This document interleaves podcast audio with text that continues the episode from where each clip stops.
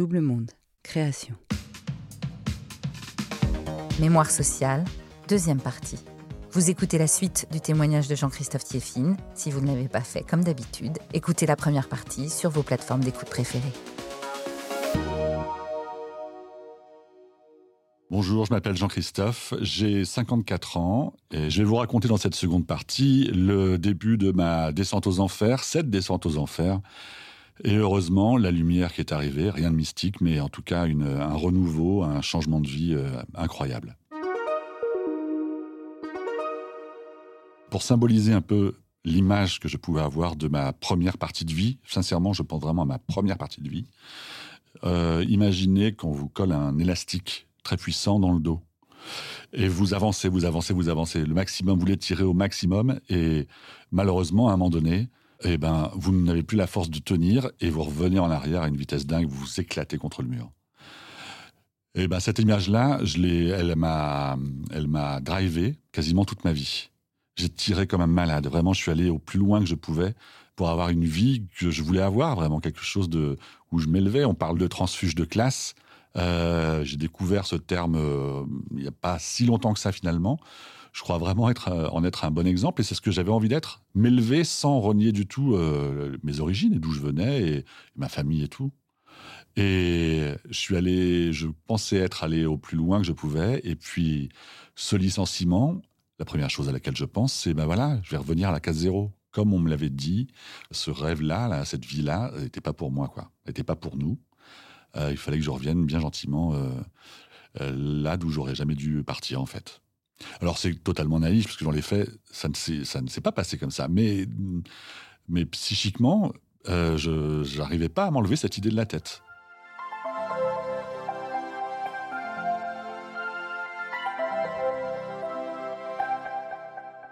J'ai 43 ans voilà, c'est plus pour moi tout ça, quoi. directeur artistique dans une maison de disques pour euh, chercher le nouveau euh, tube pour les gamins de 15 ans. T'as as fait ton temps, passe à autre chose, quoi.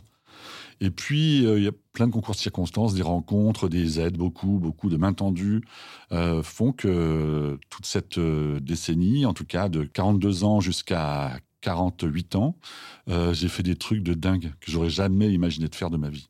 Mais vraiment.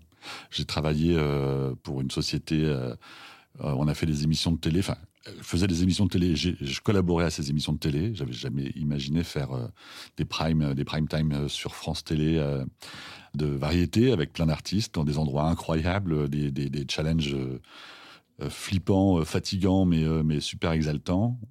Avec cette même société, on a, on, a concouru et gagné des appels d'offres pour faire des shows dans des stades euh, avant des matchs de foot, de, des compétitions de hand euh, à l'Accor Arena, au Stade de France.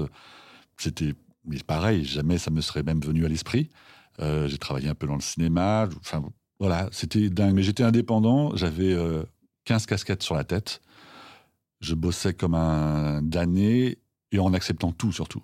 Euh, avec une précarité euh, hallucinante qui était, ben, du jour au lendemain, si un gros contrat euh, n'était plus présent, je n'avais rien, rien de rien. Et j'ai très très mal géré cette histoire-là, très très très très mal. Je, je me sentais, il y a, d'abord le fait que venant d'où je venais, être patron de moi-même, hein, de tout seul, hein, aucun employé, être mon propre patron, c'était loin d'être le rêve que j'avais. C'était même une sorte de... Sincèrement, j'assumais pas du tout, j'avais même un peu honte de ça. Le patron, le contremaître dans une usine, le, petit chef, euh, tous ces termes-là, c'est des, termes que j'avais entendus euh, quelquefois dans la bouche de mes parents, et c'était rarement... Euh, voilà, c'était un autre monde, quoi. C'était pas, c'était pas le nôtre. et puis c'était les puissants sur les sur les ceux qui étaient exploités, quoi. Et moi, je me retrouvais encore une fois, personne ne me le faisait sentir comme ça, mais je ne pouvais pas m'empêcher de me dire, de ne pas trop assumer, quoi. Sentir vraiment un peu mal dans ma peau dans cette position de, de, patron moi-même. Ce qui fait que j'ai eu énormément de contrats, j'ai bossé dans plein de domaines différents, mais qu'à un moment donné, j'ai complètement euh, euh, baissé les bras sur la gestion même de ma, de ma boîte. C'est-à-dire ne plus s'en occuper du tout, du tout, du tout, du tout ne plus rien comprendre à rien, et plutôt que de, tirer la sonnette d'alarme et de se faire aider, malgré la présence d'un comptable ou d'une comptable, en, ce qui me concerne, c'est de ne plus rien payer, laisser tomber la TVA, les impôts sociétés, s'enfoncer volontairement comme si c'était euh, comme si je l'avais bien mérité quoi. Et laisser, ça a été deux ans terribles de ma vie et pas que de la mienne puisque évidemment euh, et j'en suis évidemment pas fier, c'est même tout le contraire. J'ai évidemment entraîné ma famille dans cette histoire-là, qui ne savait rien. J'étais le seul à savoir. Genre je me suis fait aider par personne, j'en ai parlé à personne. Euh, et euh, je me suis retrouvé effectivement avec une société dans laquelle, ben, au bout d'un moment, euh, on est venu demander de l'argent, de l'argent que je n'avais pas payé de cotisation d'URSAF. Et comme j'étais seul à ne plus rien maîtriser, j'ai commencé à boire, à boire, à boire, à boire, pour oublier et tenir le coup. Et là, ça a été un, moment cataclysmique. C'est-à-dire que c'était des journées entières. Je, ne connais pas la bascule entre euh, boire amicalement, boire mondainement, comme on dit, euh, et puis à un moment donné, euh, toute ma vie tournait autour de, la boisson, des bouteilles, de l'alcool, comment m'en procurer, comment le cacher, comment ne pas, comment faire en sorte que ça ne se sente pas, que ça ne se voit pas.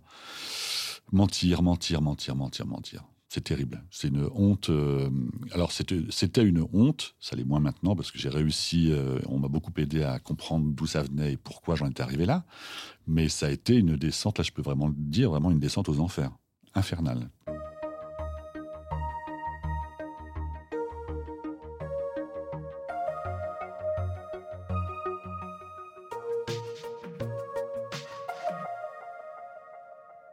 Ma famille en a évidemment, ma famille proche, on a énormément souffert. Tout le monde en a énormément souffert. Ils m'ont aidé et sorti de là, ou en tout cas maintenu euh, la tête hors de l'eau. Est-ce que je le méritais? Moi, je trouvais que non, mais, mais finalement, je m'en suis sorti, quoi. Je m'en suis sorti. Je suis resté vivant. Et franchement, c'était pas évident, c'était pas sûr. Je me suis battu, je me suis, j'ai consolidé un peu justement toute la construction que j'avais faite de ce personnage euh, qui était en partie moi, mais qui n'était pas que moi. Je me suis rendu compte que je pouvais me montrer tel que j'étais, que j'étais pas plus bête, moche euh, qu'un autre. On n'allait pas fuir parce que j'étais un peu moins flamboyant que j'avais pu l'être.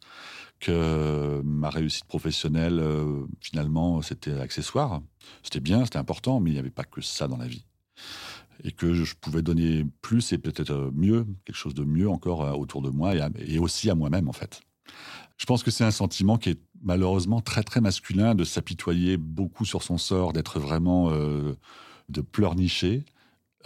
J'ai aucune honte à dire, je me trouve par moments vraiment, je me trouvais en tout cas très très faible, quoi, très très faible devant des, des, événements où quelqu'un justement d'un peu plus droit, un peu plus fort, et, souvent les femmes le sont, euh, aurait pris les choses en main en disant bon allez, on déménage là, c'est bon, on déménage tout ça, on enlève tout, euh, on se relève quoi, on regarde les choses en face, on, on, se regarde pas le nombril en disant mon Dieu mon pauvre, petit qu'est-ce que tu souffres, tu es bien le plus malheureux de la terre et tout ça et, surtout aidez-moi et, ayez pitié. Heureusement, j'ai l'impression que les choses changent avec les générations suivantes, mais, euh, en tout cas, j'ai beaucoup eu de mal et, ressenti une forte honte dans, cette période-là. Et puis il y avait quand même ce souvenir, enfin ce souvenir, cette, euh, cette idée que j'avais derrière la tête, que j'avais même oublié. Cette époque-là, j'avais tout, j'ai tout oublié. J'étais tellement euh, pris par la boisson faut quand même imaginer que le matin, je partais travailler et que je m'arrêtais au premier franc prix. C'était très très difficile d'arriver au bureau et que si j'arrivais au bureau, de toute façon, j'en partais très très rapidement pour passer ma journée à m'alcooliser dans ma voiture, dans un bar ou un truc comme ça. Donc, euh, ce sentiment, euh, en tout cas, cette, ce souvenir de, cet échéance des 50 ans, j'y pensais même plus. J'étais de toute façon en train de me noyer. Donc, euh, je cherchais, euh, j'attendais, je voyais un peu, euh, je voyais le fond s'approcher, je me disais, bon, ben, ou bien je donne un coup de pied et, je remonte, ou alors, voilà, j'y reste, et puis euh, je l'aurais bien mérité. Et finalement, j'ai été soigné, on m'a soigné, je me suis soigné. On parle beaucoup de, il y a ce terme, la résilience, qui est beaucoup utilisé maintenant. Je crois que je, peux l'utiliser. Un an de, de, cure, sevrage, euh, post-cure, euh, pour enfin qu'il y ait un déclic, que la boisson soit plus utile dans ma vie, que je puisse regarder les choses un peu en face, que je me redresse, que je prenne les problèmes en, voilà, tels qu'ils étaient et que j'essaie de m'en sortir. Et puis, quelques mois après, donc ça, j'ai 49 ans, je ne bois plus, je vais devoir repartir de zéro. Je suis reparti vivre chez mes parents, qui est quand même une boucle assez intéressante. Hein. Je pense que les psychologues et psychanalystes me regardaient avec un espèce de petit sourire, genre là, on va bosser, là, là, il y a du boulot. Et je suis reparti de zéro, je me suis reconstruit totalement. Et 4-5 mois après, je me dis, ah, mais c'est ça y est, là, je vais avoir 50 ans, mais effectivement, quoi. Voilà, j'ai une première mort. C'était vrai. C'était vrai. Le premier, euh, le premier, le premier mois, en tout cas, euh, je l'avais laissé euh, tel quel et dans un sale état. Et là, c'était, je me suis dit bon, bah, finalement, il y a un peu d'avenir là. Tu vas t'occuper de tes enfants, tu vas te, voilà, ça va pas être facile. Tu vas rembourser ce que tu dois rembourser, tu vas bosser, tu vas te défoncer. Ça prend du temps hein, de se remettre de tout ça, mais voilà, j'y arrive au fur et à mesure et petit à petit. Et je suis sorti de cette quarantaine euh, cramé, épuisé, vraiment, hein. physiquement, psychiquement, j'étais, mais avec avec un avenir, quoi. Et rien de plus rien de plus fort que ça. Je pense vraiment que cette bascule, pour moi, elle a eu lieu à 41, 42 ans, peu importe, en tout cas, en tout cas sur cette première, première partie de quarantaine, parce que j'avais tiré cet élastique euh, au maximum de ce que je pouvais. Entre, je crois vraiment qu'on doit partir euh, pour la plupart de l'adolescence véritablement. L'enfance c'est encore une autre période, mais de l'adolescence, la fin de l'adolescence, à un moment donné où il va falloir choisir une voie, un, chemin, quoi, une, la vie qu'on veut avoir. Eh bien, on, ça, ça demande une énergie dingue, quoi pendant pas mal d'années, on s'en rend pas compte et on, on, fait ce qu'on peut et on essaie d'évoluer professionnellement dans sa vie personnelle et choses comme ça. Là, il y a la trentaine, qui est une phase assez exaltante, en tout cas, euh, je parle de mon point de vue euh, masculin, homme. Et puis euh, la quarantaine, moi, ça a été une vraie une remise en question, puis un truc de dire, mais j'en peux plus, quoi. Je n'en peux plus. Et je n'ai que 40, 42, 43 ans. Est-ce que j'ai le droit d'être usé, fatigué, rincé comme ça? Bah, la société, elle dit non, t'as pas le droit. La société, elle te dit, mais attends, t'as un job de, le job dont tu rêvais, de quoi tu, te plains? De quoi tu te plains? Est-ce que tu as le droit de te plaindre quand tu vis a priori bien, c'était vrai, quand tu as un job exaltant, c'était vrai, quand tu as une vie personnelle remplie, c'était vrai. Est-ce que pourquoi tu te plains? Il y a encore comme des fibres, un muscle euh, avant qu'il claque. Euh, la plupart du temps, on voit rien sur un athlète. Euh, et puis il y a malgré tout des fibres qui ont commencé déjà à céder dans ce muscle. Et à un moment donné, il y a un claquage. On l'a pas vu venir. Ben moi, c'est exactement ce qui s'est passé. Je sentais que j'étais un peu au bout de quelque chose, mais c'était pas, pas flagrant. Et il y a quelque chose en moi qui s'est brisé, qui s'est cassé, et j'ai eu un mal de chien à, retrouver les deux bouts pour les, pour les nouer et que ça, que ça tienne encore, euh, et que ce soit même encore plus solide que ça n'était avant. Et euh, quelques années après euh, ces événements, j'ai maintenant donc 54 ans, j'ai reconstruit pas mal de trucs, il y a encore plein de choses à faire. Tout ce qui m'excite véritablement, c'est de partager, partager, partager, partager. Cette expérience-là, le fait de m'en être sorti, a été super utile pour moi et j'ai envie de rendre ce qu'on m'a donné.